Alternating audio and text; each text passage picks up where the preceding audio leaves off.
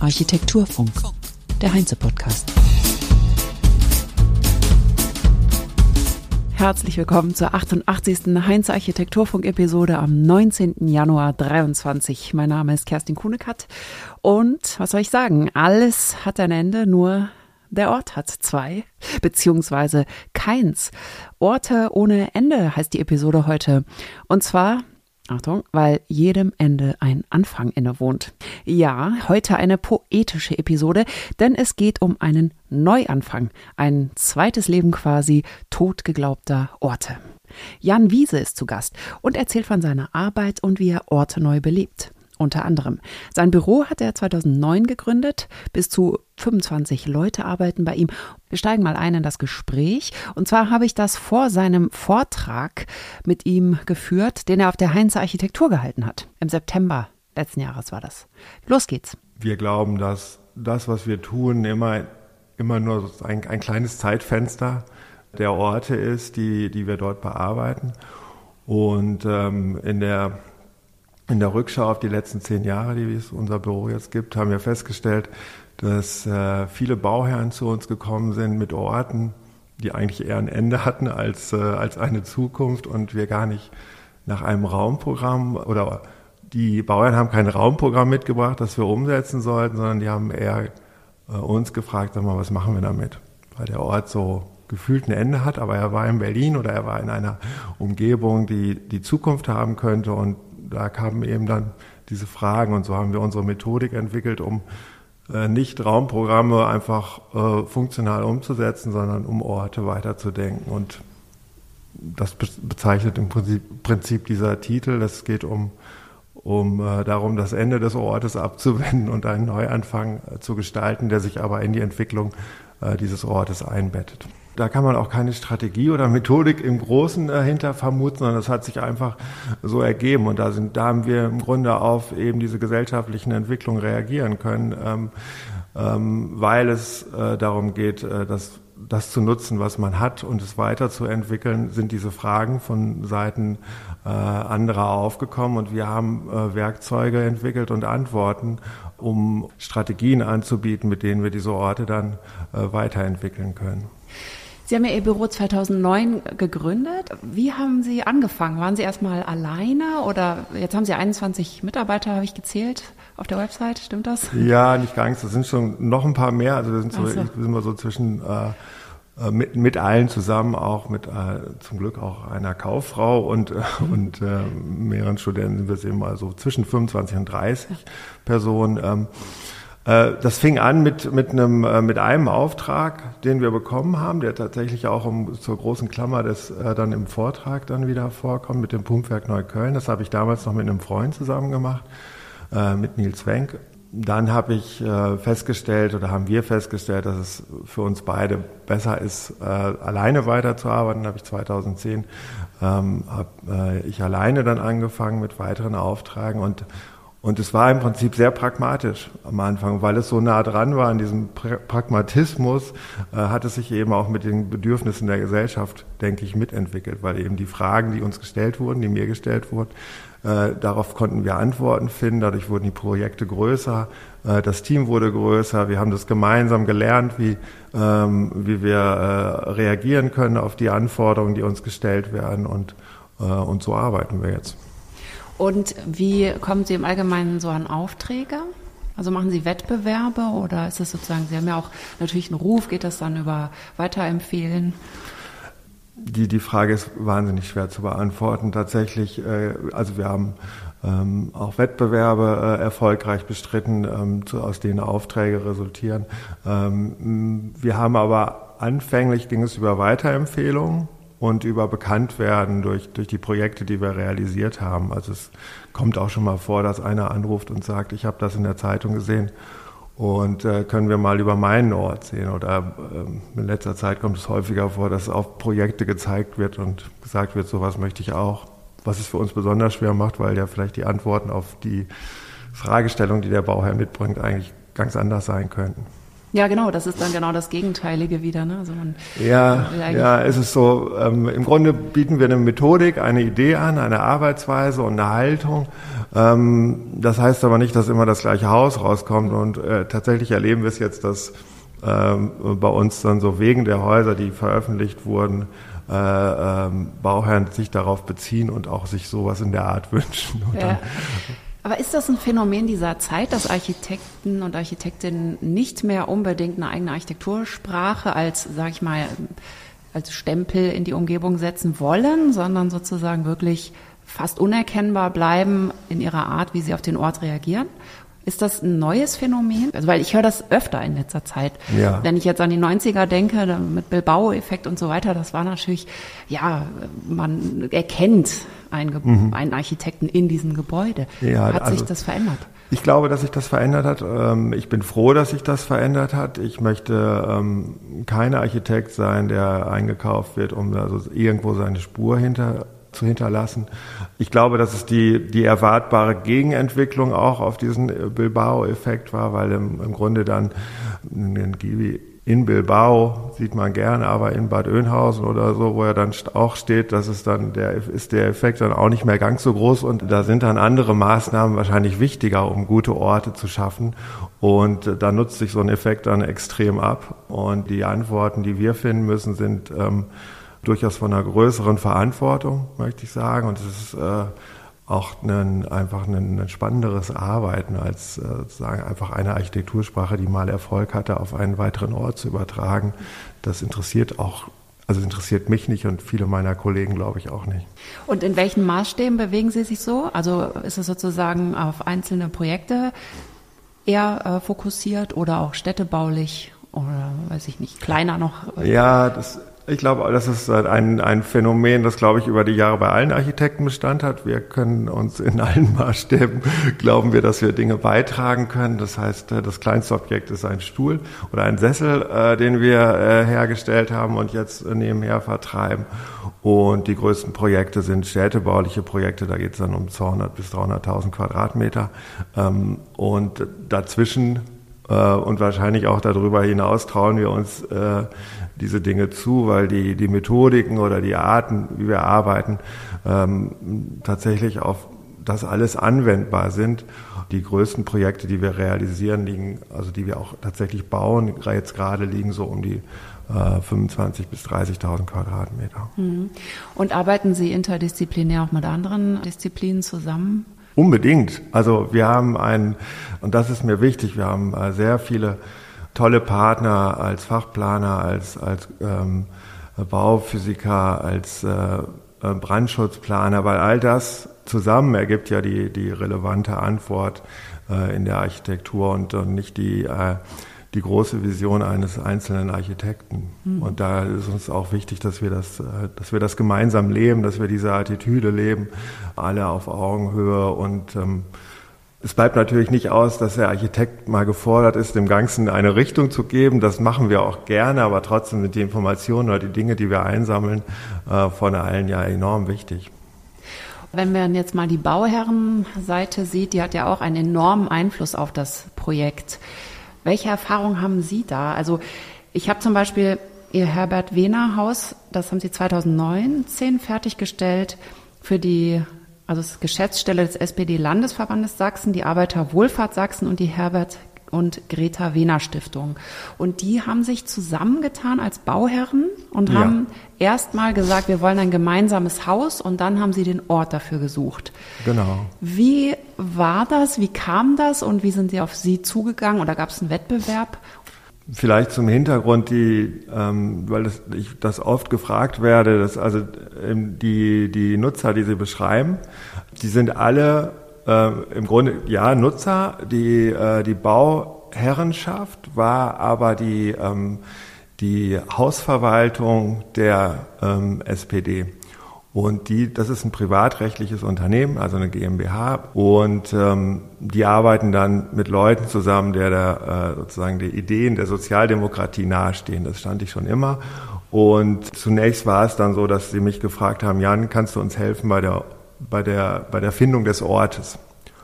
Und das habe ich auch gemacht. Wir sind mit, äh, mit Herrn Lehmann damals von der äh, Konz, äh, sind wir immer nach Dresden gefahren. Wir haben so circa 30 Orte untersucht und ähm, es ging immer darum, die unterschiedlichen Interesse dieser äh, äh, Partizipanten, also der Nutzer, dann äh, unter einen Hut zu bekommen. Und dann haben wir Grundrisse gezeichnet und die haben allen ganz gut gefallen.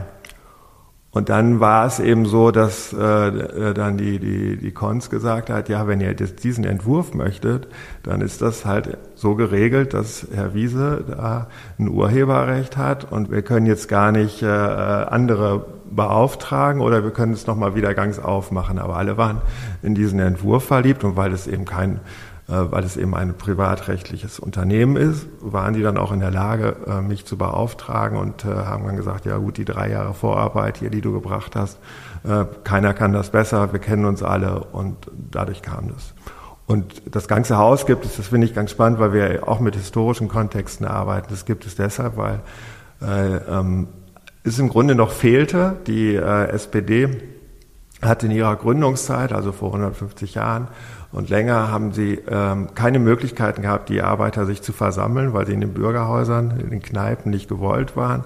Und sie hatten auch keine, der ihre Interessen abdruckt. Also ähm, der, ähm, die, die Ideen der Arbeiterpartei fanden nicht in den Zeitungen statt. Deswegen ist, wurde das vorwärts geschaffen. Und dazu brauchte die SPD quasi in jeder größeren Stadt ein Haus, um sich versammeln zu können und um das äh, Blatt zu drucken. Deswegen hat man äh, Geld gesammelt und in jeder Stadt äh, ein Haus gebaut. Und heute steht dieses Immobilienvermögen der SPD natürlich unter einem enormen Verdacht. Ah, die haben so viel Geld.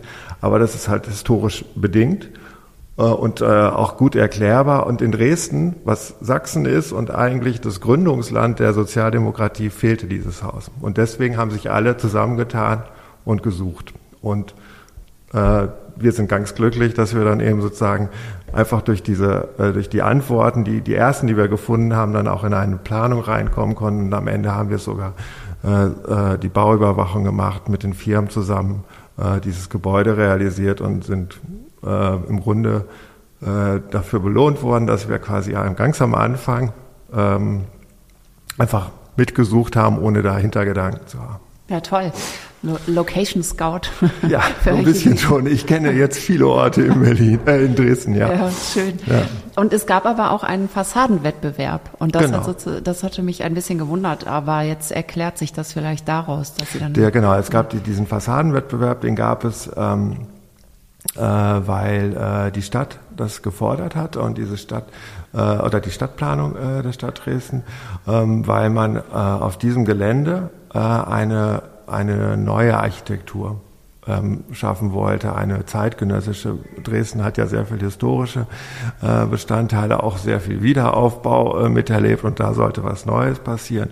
Und da haben die dann gesagt, okay, ihr könnt das so bauen. Und wir möchten einen vorgeschalteten Fassadenwettbewerb und da war es dann so, okay, ähm, Bauherr sucht ein paar Leute aus, die, die Stadt äh, sucht ein äh, paar Büros aus und der Architekt, äh, der ja auch ein Gefühl dafür hat, was er jetzt plant, darf ein paar äh, Büros benennen. Und aus diesem äh, Verfahren ist dann das Büro Hinrichs Wilkening hervorgegangen, mit denen wir dann gemeinsam die, die Fassade geplant haben. Hm. Ja, gibt's das eigentlich oft, so Fassadenwettbewerbe? Äh, also gibt's gibt's schon manchmal. Bei Sanierung ja eher. Ja, ne? also ich bin also grundsätzlich fand ich das damals, wie es passiert ist, fand ich es okay und in Ordnung. Äh, grundsätzlich ist das für mich eine Schnittstelle als Architekt. Das fällt einem ja. natürlich auch schwer, das abzugeben, ja, genau. ehrlicherweise. ja. Äh, ähm, und es reißt so ein Gesamtkonzept auch immer auseinander. Ähm, aber es, ist, es war lange Zeit eine Möglichkeit für, für Städte, ähm, äh, also für die Öffentlichkeit eine, eine, äußere Qualität zu sichern und äh, trotzdem Entwicklern nach hinten raus alle Freiheiten zu geben. Mhm. Aber letztlich ist es, äh, ist es, wenn man Architektur an sich be betrachtet, schon ein widersprüchlicher Vorgang. Mhm. Ja, definitiv. Sie waren auf der Shortlist für den Dammpreis 2022, also nominiert für den ja. Dammpreis mit der Remise Emanuel Kirchstraße. Und wer war da der Auftraggeber? Das sind Gewerbeeinheiten, habe ich hm. gelesen.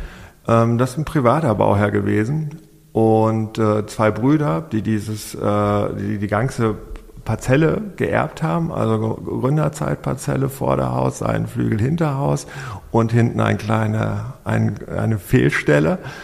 Und äh, die sind zu uns gekommen und haben uns gefragt, was machen wir da? Und damit ging's los. Klar war, also es gab eine Vermutung, daneben anstanden äh, aus ihrer Sicht äh, äh, Gebäude, also auch Remisen. Ähm, und äh, daraus haben sie die Vermutung abgeleitet, dass da was passieren könnte. Und wir haben gesagt, oh, natürlich kann da was passieren, lass mal überlegen, was wir da machen. Und dann haben wir uns gemeinsam für also diese Nutzungsmischung entschieden, also dass wir im Prinzip Arbeiten zurück an den Ort bringen mit der Begründung, dass es eben auf dem Nachbargrundstück auch funktionierte. Ähm, und ähm, dann haben wir uns dazu entschieden, die Bauweise etwas äh, zu ändern, weil wir, weil wir an das Material glauben, weil wir es damals, also bis zu dem Zeitpunkt noch nicht wirklich gemacht hatten und das unbedingt wollten. Ähm, und äh, ja, was man jetzt in dem Vortrag gleich noch sehen wird, was noch nicht so bekannt ist, wir haben auch das, äh, die, die, das Vorderhaus aufgestockt mit einem Dach mhm. äh, in einer äh, Holzhybridbauweise, also kombiniert mit äh, sichtbarem Stahlbeton. Ähm, und so konnten wir im Prinzip aus dieser also die Remise ist ein Baustein und vielleicht eine Single-Auskopplung eines Albums, aber im Grunde geht es äh, darum, dass wir das ganze Grundstück verändert haben und damit auch Stadt verändern können, weil wir da, ähm, also ich finde es ganz toll, dass in den unteren Wohnungen zum Beispiel äh, Mieter leben, die schon zu DDR-Zeiten dort gelebt haben und äh, geringe einstellige Quadratmeterpreise auf dem äh, in den Wohnungen bezahlen und dafür aber in dem äh, im Dachgeschoss dann im Prinzip teurere Mieten eingespielt werden können, äh, hochwertig gebaut wird und ähm, das Arbeiten noch dazu kommt, so dass viele auch die Möglichkeit haben, kurze Wege ähm, äh, zurückzulegen, um zur Arbeit zu kommen. Und das war für uns irgendwie eine schöne, äh, äh ein schönes Projekt, um aus so einem, einem kleinen Ort einen Stadtbaustein zu machen, der in sich so viele Dinge beherbergt, dass, dass auch ein, äh, bei Vervielfältigung äh, daraus auch gute Stadt gedacht werden kann. Ja, und eine Gesamtkomposition ist. Ist das äh, irgendwie auch aus der Corona-Zeit äh, gekommen, diese Idee, Wohnen, Arbeiten wieder mehr zusammenzubringen? Oder wäre wär das auch eh eine Entwicklung gewesen? Ah, die Idee gab es vor Corona schon. Ähm, und äh, ähm, ja, nee, ich, ich glaube, Corona hat, hat uns ähm, das hat das Arbeiten auf jeden Fall verändert, natürlich auch das äh, Wohnen, weil das äh, vielleicht das äh, Wohnen ähm, durch das Zuhausearbeiten natürlich auch verändert wird. Ähm, ist für uns ein Teilaspekt unserer Arbeit, wirkt sich mehr auf unser eigenes Arbeiten aus, aber aus diesen Erfahrungen heraus können wir natürlich auch Übertragung für zukünftige Projekte finden. Und ähm, ähm, so schlimm die, die Pandemie ähm, auch ist, äh, oder war nach der Weltgesundheitsorganisation.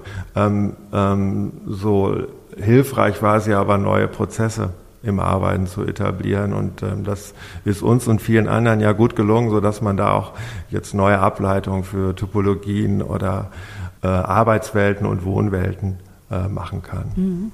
Wie geht es für Sie weiter, also auch in Bezug auf, auf Klimakrise und, und Klimawandel? Was, was erwarten Sie für Veränderungen für sich selber an Ihrer Arbeit in den nächsten Dekaden von mir aus oder in den nächsten Jahren? Ich glaube, dass, dass wir gerade dabei sind, das, was wir gelernt haben, noch viel detaillierter zu betrachten. Das ist für uns äh, mittlerweile ähm, ist es nicht mehr äh, die Entscheidung, Holz oder Stahlbeton, sondern äh, eher, wie werden die Bauteile gefügt, schaffe ich es ohne äh, ähm, Kleben äh, zu realisieren? Oder ähm, wie schaffe ich Sorten rein, äh, wieder rückzubauen, welche, welche Perspektive hat mein Gebäude, wenn es nicht mehr das Gebäude sein soll, all dieses, dieses Denken über sagen das, die, die Nutzungsaufnahme eines Gebäudes hinaus, das ist, äh, glaube ich, ein, ähm, ein entscheidender Aspekt, den Architekten ähm, in den letzten Jahren gar nicht so sehr betrachtet hat. Also ich wurde mal, ich habe mal einen Vortrag gehalten zur Dachaufstockung und habe dann äh, die These aufgestellt, dass eben diese vielen Gebäude nicht fertig waren. Und äh, ich hatte eine berechtigte Frage aus dem Publikum, gesagt, ist, ist denn jetzt Ihr Haus fertig? Und natürlich denkt man für den Moment, dass es fertig ist, aber es ist wahrscheinlich auch nicht fertig, weil sich Gesellschaft verändert, Sichtweisen verändern. Und das zu antizipieren, zu verstehen, was dann passieren kann und das vielleicht auch äh, dort Rückwirkungen auf die Planung zu ziehen, das ist eine, eine Riesenherausforderung, der wir uns stellen wollen, die aber auch äh, eigentlich gleichzeitig wahnsinnig Spaß macht. Ja, da muss man mental ja komplett sich umprogrammieren. Ne? Also wie wir jetzt ja. so geprägt sind in unserer Zeit und wie auch die, das Studium war. Also auch da muss ja schon, müssen ja die Stellschrauben schon, dann schon verändert werden. Ja, sehr spannend. Ich, ich danke vielmals für den Einblick in Ihre Arbeit, Jan Wiese. Vielen Dank. Und das war's für heute. Danke fürs Zuhören und ich möchte mich ganz herzlich bedanken. Einige haben ihre Bewertungen dagelassen. Das habe ich jetzt bei Spotify gesehen und das ist ganz wunderbar. Das hilft dem Podcast gesehen zu werden. Also freuen wir uns über jede Bewertung. Und ihr hört von mir wieder am nächsten Donnerstag. Macht es gut. Tschüss. Architektur Funk. Der Podcast wird moderiert und produziert von Kerstin Kunekat für die Heinze GmbH in Berlin. 2023.